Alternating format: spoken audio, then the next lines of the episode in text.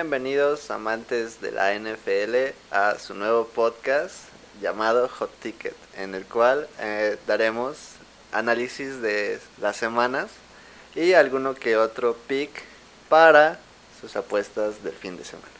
Y empezamos con el juego de Chicago contra Cleveland, donde los Osos fueron aplastados 6 a 26 por el equipo del pueblo, donde Justin Fields se estrenó como titular por la lesión de Andy Dalton en un partido con una primer mitad con un juego desde las trincheras.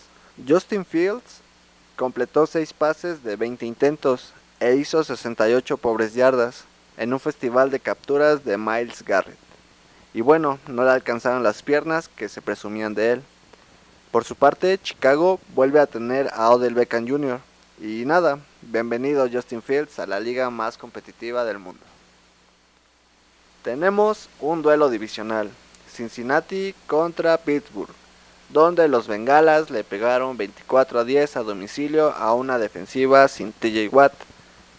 La primera mitad tuvo dos intercepciones, una seguida de otra.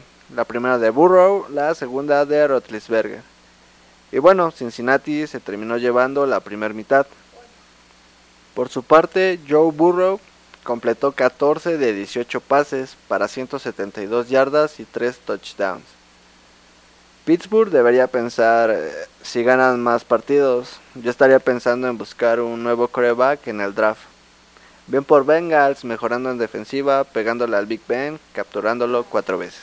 Y tenemos el tercer partido del domingo a las 12 de la tarde, el cual fue Saints contra Pats, donde Saints aplastó a Pats 28 a 13, donde Saints hizo su trabajo sacando a Patriotas con tres jugadas y para afuera en varias series ofensivas más un gran trabajo de los equipos especiales, bloqueando una patada, excepto por su pateador, que falló un par de goles de campo.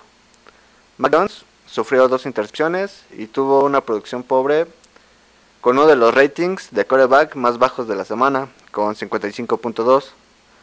Por su parte, números discretos de James Winston pusieron a New Orleans 2-1. Y bueno, veo muy disparejo el partido que Patriotas tendrá contra Bucaneros la próxima semana en el regreso del GOAT. Seguimos con el partido de Cuervos contra Leones, donde Baltimore nos ha regalado tres finales muy emocionantes y cardíacas. Hoy tenían que ganar fácil y se notó así la primera mitad del partido, hasta que en la segunda mitad Detroit remontó dejando a los Cuervos en serios aprietos, con un 16-17 y un minuto y sin tiempos fuera gracias a una intercepción a Lamar Jackson. Ya en la última serie ofensiva, después de una cuarta y 19, desde la yarda 16, un pase profundo dejó a Baltimore en la yarda 48 de Detroit, dando paso al milagro. Un intento de gol de campo de 66 yardas, donde Justin Tucker acierta milimétricamente en un cardíaco contacto en el poste inferior para lograr el triunfo y romper el récord del gol de campo más largo. 19 de 17 ganan los Cuervos. Tenemos el partido de Washington versus Buffalo. Un escandaloso resultado de los Bills, evidenciando a una de las mejores defensivas con un aplastante 21-43 en casa. Casi 500 yardas recibidas con un Josh Allen lanzando a placer, con 358 yardas y 4 pases de touchdown. Además de una defensiva que intercepta dos veces a Heineke, traduciéndolo en 10 puntos. Enciendan las alarmas en Washington que esa magia de la dupla Heineken y Gibson no bastará para ganar o hacer ruido en la este de la Nacional. Veremos qué pasa con ellos en un juego a modo en Atlanta. Y hablando de Atlanta, visitaron a unos gigantes que pierden en casa 17 a 14, dándole la primera victoria a los comandados por Matt Ryan, que poco tienen que hacer esta temporada en su división. Bueno, ambos. El pateador Q da una patada de 40 yardas en la última jugada del partido para darle una de las pocas alegrías a la visión de Falcons esta temporada.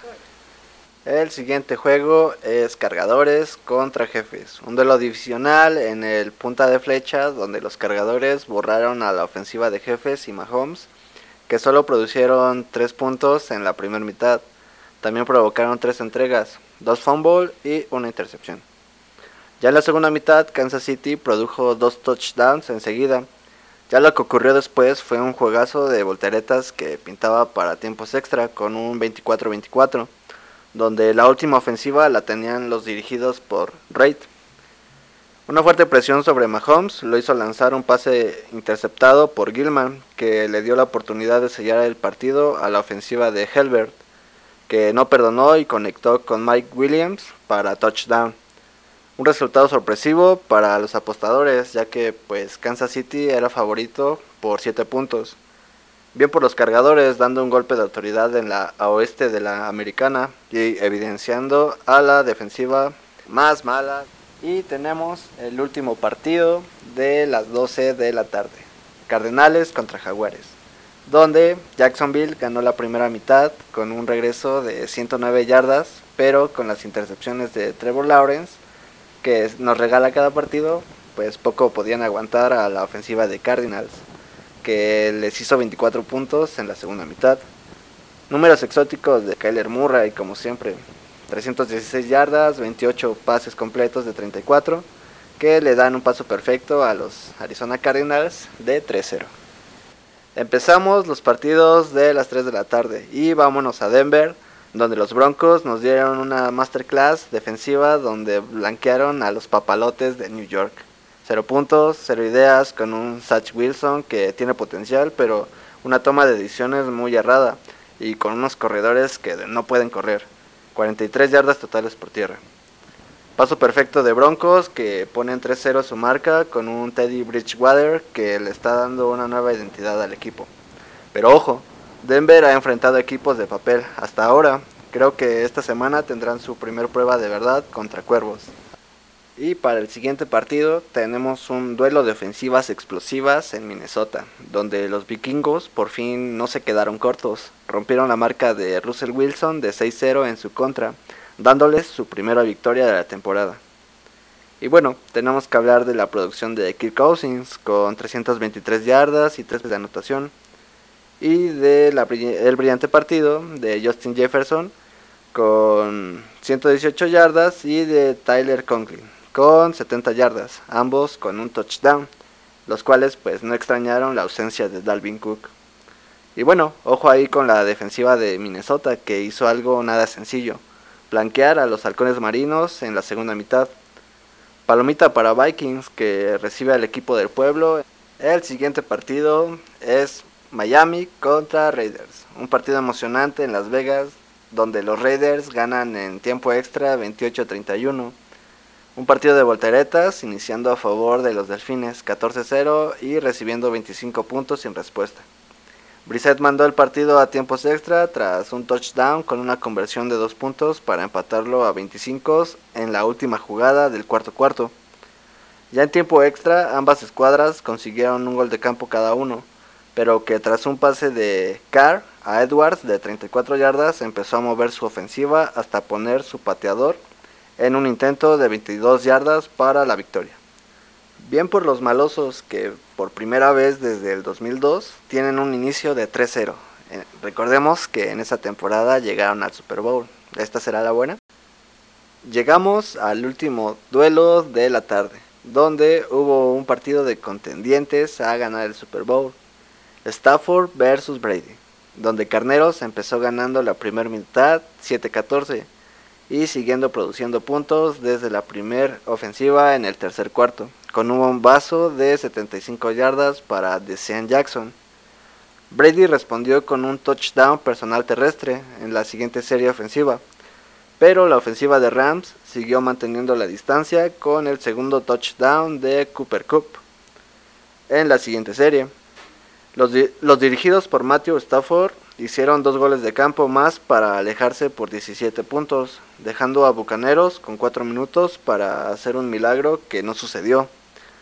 Solo pudieron hacer un touchdown con Giovanni Bernard para terminar 24-34. Tenemos el partido del domingo por la noche, en donde el MVP de la campaña anterior, Aaron Rodgers, dominó a San Francisco en la primera mitad, de la mano de su receptor favorito, Davante Adams, y su corredor estrella, Aaron Jones, que terminó con 132 yardas. Y bueno, terminaron 17-7 gracias a un touchdown del novato True Lance que los puso en la pizarra. San Francisco consiguió un touchdown en el tercer cuarto avanzando con su juego terrestre y completando un pase de Jimmy G a las diagonales. Ya en el último cuarto, Rodgers encontró a Valdez Scatling para touchdown en la remontada que pocos esperaba, después de un touchdown de True Sermon, el corredor de la Universidad de Ohio, para un 24-21 parcial, que se complicaría más con un fumble de Garoppolo recuperado por Green Bay, traduciéndolo en un gol de campo, dejando a San Francisco con dos minutos en el reloj, que dio la hombrada con un touchdown para un 27-28 con 38 segundos restantes, con cero tiempos fuera para Packers, donde sabemos que no puedes dejar a un coreback como Rodgers con vida. En dos pases puso a su ofensiva en la yarda 35 para un intento donde el pateador Mason Crosby se convirtió en el héroe de la noche. Por último, tenemos en horario estelar de lunes un duelo divisional entre Águilas y Vaqueros, donde Dallas aplastó 21 a 14 gracias a un Prescott renacido que produjo 238 yardas y 3 pases de touchdown, adornado por un juego terrestre comandado por Ezequiel Elliott y Tony Pollard, bastante bueno. Por su parte, Águilas encontrando una identidad con Jalen Hurts, que le produjo algunos puntos para hacer menos grosera la derrota. Dallas levantando la mano en la este de la Nacional. Y bueno amigos, eso fue todo sobre la semana 3.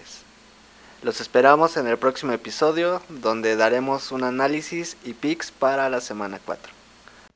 Mi nombre es Javi Reyes y esto fue Hot Ticket.